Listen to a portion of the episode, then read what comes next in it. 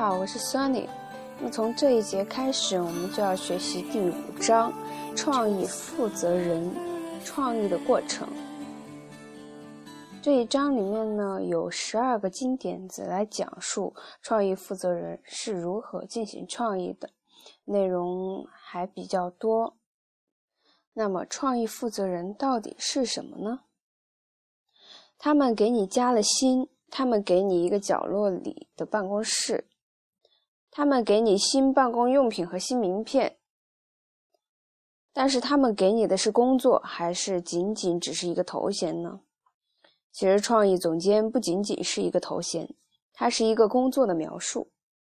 每个人不仅仅是创意人员，还都应该非常清楚的知道那个工作需要什么。当你去雇一个承包人建房子时，你审查他之前做的工作，对比了他给出的价钱，并与他讨论计划。但一旦他开始干活，你就不会指导他如何把木头钉牢。同样，出于礼貌，相信你的创意总监也有专业水准。让人吃惊的是，很多会说几句英语的人就认为他们有能力写批评性文章。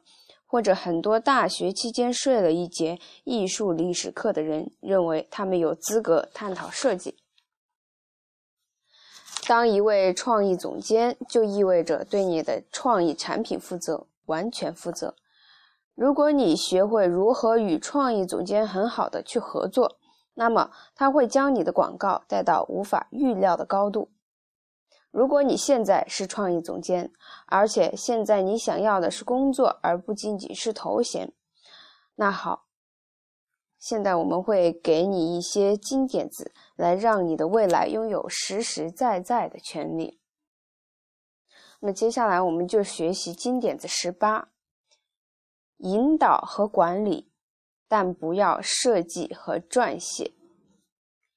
一位好的创意总监会引导和指导，一位出色的创意总监会引导和管理，但两者有着巨大的差别。注意人的自尊心，任何一个达到创意总监水准的人都有着惊人的多方面才能，但问题是如何使用这些才能去建设公司团队。以及所负责的品牌呢？史蒂夫事业早期遇到了一个他不知如何解决的难题，于是他去问老板，他的老板回答的简短而精炼，却让他记忆犹新。如果我告诉你要做什么，那么我还要你做什么呢？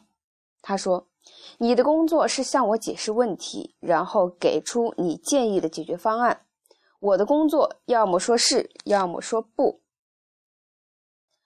和我们打过交道的人都有自吹自擂者、自命不凡的傻瓜、爱走极端的人、有才气但不会管理的销售人员、钻牛角尖的人、什么都不会做的人，还有一些曾经优秀但随后就销声匿迹了的人。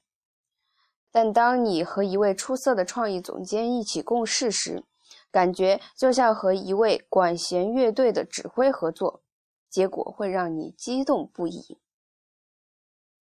任何一位出色的创意总监都必须具备五点关键的品质。第一点，你必须热爱广告，热爱广告业的发展过程。第二点。你必须是一位出色的倾听者。第三点，你必须知道如何培养有才干的员工，并让他们保持忠诚。第四点，你必须诚实可靠，不屑于公司内部的以及与客户之间的明争暗斗。第五点，你必须热爱销售，是一名出色的销售员。第一。优秀的创意总监不仅热爱广告，而且将研究广告作为他们生命中至关重要的部分。他们为他们从事的职业而自豪，对他们而言，这是一种伟大职业。他们清楚的知道广告在发展品牌方面的重要作用。对他们而言，做广告是发展生意的关键一步。他们对那些认为做广告附属于金融业或制造业的人没有耐心。他们对那些认为广告只是随便玩玩的人也没有耐心。他们知道，要完成伟大的作品，必须全力以赴。伟大的作品正是他们为什么从事广告业的原因。由团队的力量，而不是由他们自己创造的伟大作品。第二，优秀的创意总监是最好的倾听者。如果你是一个听别人讲话时手里拿一支铅笔，或者手里不拿点什么就不读文案的人，停下来，你的工作是倾听，从你的伙伴那里得到创作伟大作品的灵感，而不是与他们展开争论。这个过程是一个团队合作的过程，而且多数情况下，你是一个不发挥作用的队长。你也需要倾听营销人员的看法，得到一切卖方市场的信息，以及能使广告获得成功的战略。倾听调研人员的看法，学会比其他任何人都更了解消费者。倾听今天的流行文化趋势信息，了解它的发展变化。倾听你的同伴的看法，做到真正理解他们在创作什么，他们为什么要创作那个作品，如何推销那部作品，以及如何让它在市场上获得成功。第三，正是通过倾听和管理你的团队的过程，优秀的创意总监才能教授、指导并培养他们的团队成员的技能。尤其是那些能够最终成为创意的成员。几年前，我们看到过一张大卫·卡拉丁执导电影的照片，他的摄像机的一侧粘贴了一个“共享荣耀”的标语。对于他自己和与他共事的人来说，这句话是多么好的忠告啊！上次，某人在公众场合大声说：“你干得很不错。”是什么时候呢？你上次对别人说这句话又是什么时候呢？我们很少听到员工被告知他们的工作做得不错，多么让人悲哀呀！慢慢的，我们开始认为给予表扬和当场给予额外奖励的做法已经成为过去。不应该是这样的。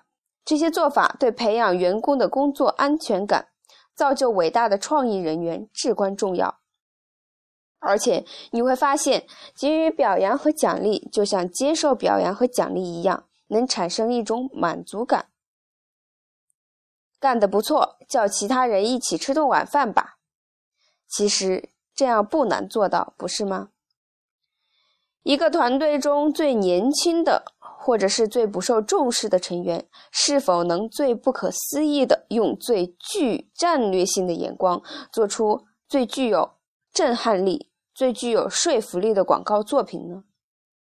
当然是可以的，尤其是当你给团队里的每个成员犯错误的空间和参与的机会时。在马奥科姆·格拉德维尔的畅销书《决断两秒间》中，他讲述了女性管弦乐队成员的故事。尽管他们一直在为世界大型管弦巡回演出试演。可他们却因试演时加了一个屏幕而未被雇佣。有了屏幕，听众才会知道饰演者的性别和肤色。